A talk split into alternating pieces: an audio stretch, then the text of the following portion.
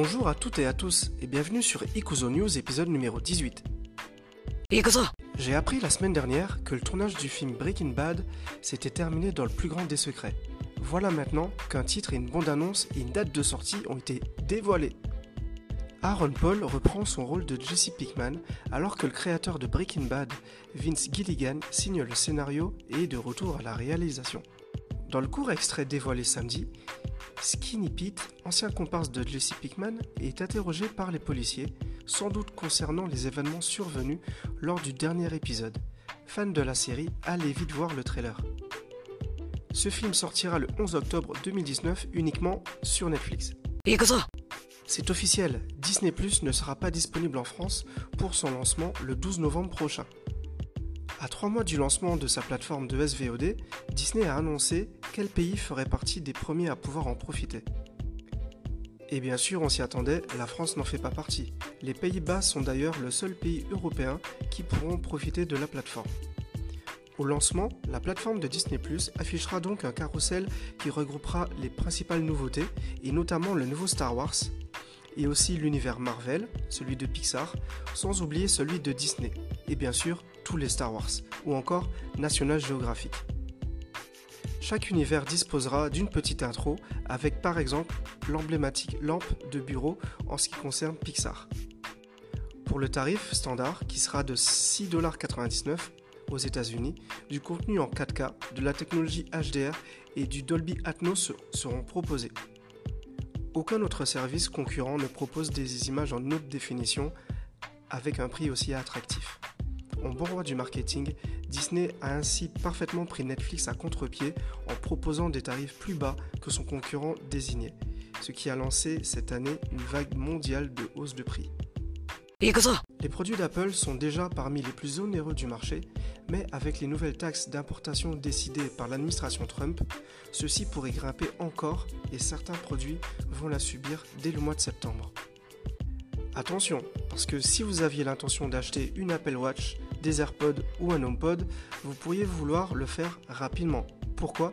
Tout simplement parce que les nouvelles taxes introduites par l'administration Trump vont venir ajouter 10% supplémentaires sur l'importation des enceintes connectées et des devices informatiques.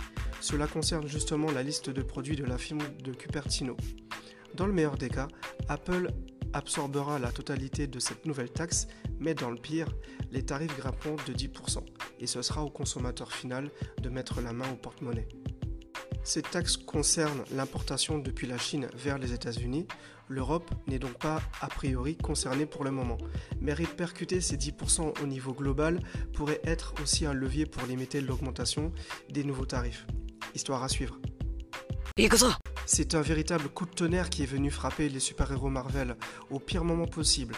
En effet, Disney et Sony n'ont pas renouvelé leur accord autour de Spider-Man, ce qui obligera le tisseur de toile à se retirer du fameux MCU, soit l'univers cinématographique Marvel. C'est vraiment une histoire de gros sous tout ça. Depuis la trilogie orchestrée par Sam Raimi, les droits sur l'univers de Spider-Man appartiennent bien à Sony. C'est pourquoi, pendant longtemps, l'homme araignée a été absent du Marvel Cinematic Universe, le MCU.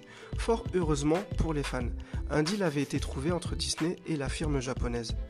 Ce contrat stipulait que Marvel, et donc Disney, ne pouvait toucher que 5% des revenus générés par les films lors du premier jour de la sortie. Une clause assez courante dans le milieu, Sony empochant tout le reste. Sauf qu'à l'heure de ne renégocier cet accord, les discussions ont tourné au vinaigre. Spider-Man ne quittera pas les salles obscures, pour autant. Néanmoins, il ne faut pas non plus paniquer suite à cette annonce. Le site Variety est venu rapidement nuancer le sujet en affirmant qu'un nouvel accord peut être encore trouvé.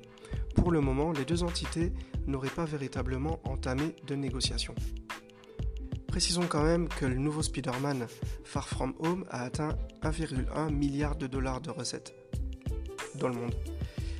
Le film va d'ailleurs ressortir aux USA avec une scène supplémentaire. On verra. Après le succès de Pokémon Go, The Pokémon Company, en partenariat avec le studio Dena, propose un tout nouveau jeu gratuit avec nos petites bêtes préférées, baptisé Pokémon Masters. Devenez le meilleur dresseur, Pokémon Master est loin de ce qu'est Pokémon Go, puisque le but du jeu est de devenir le meilleur des dresseurs et de remporter la, World Pokémon Master. En affrontant des adversaires venus du monde entier, il faut créer trois équipes avec vos meilleurs éléments et défier les autres dresseurs. Chacune d'entre elles a un dresseur connu et le Pokémon qui lui est associé. À chaque victoire, vous remportez un badge qui vous donnera accès au World Pokémon Master, un tournoi international mondial avec les meilleurs dresseurs. Contrairement à Pokémon Go, où l'on doit collectionner un maximum de petites bêtes, Pokémon Master vous propose de collectionner les dresseurs via des loot box en achetant des diamants, la monnaie virtuelle du jeu, avec de l'argent réel. Cependant, il est quand même possible de se lancer dans l'aventure sans pour autant donner un, un vrai centime réel. Vous pouvez télécharger dès à présent ce jeu sur Android et iOS. C'est tout pour cette semaine, merci de votre fidélité, à la semaine prochaine, ciao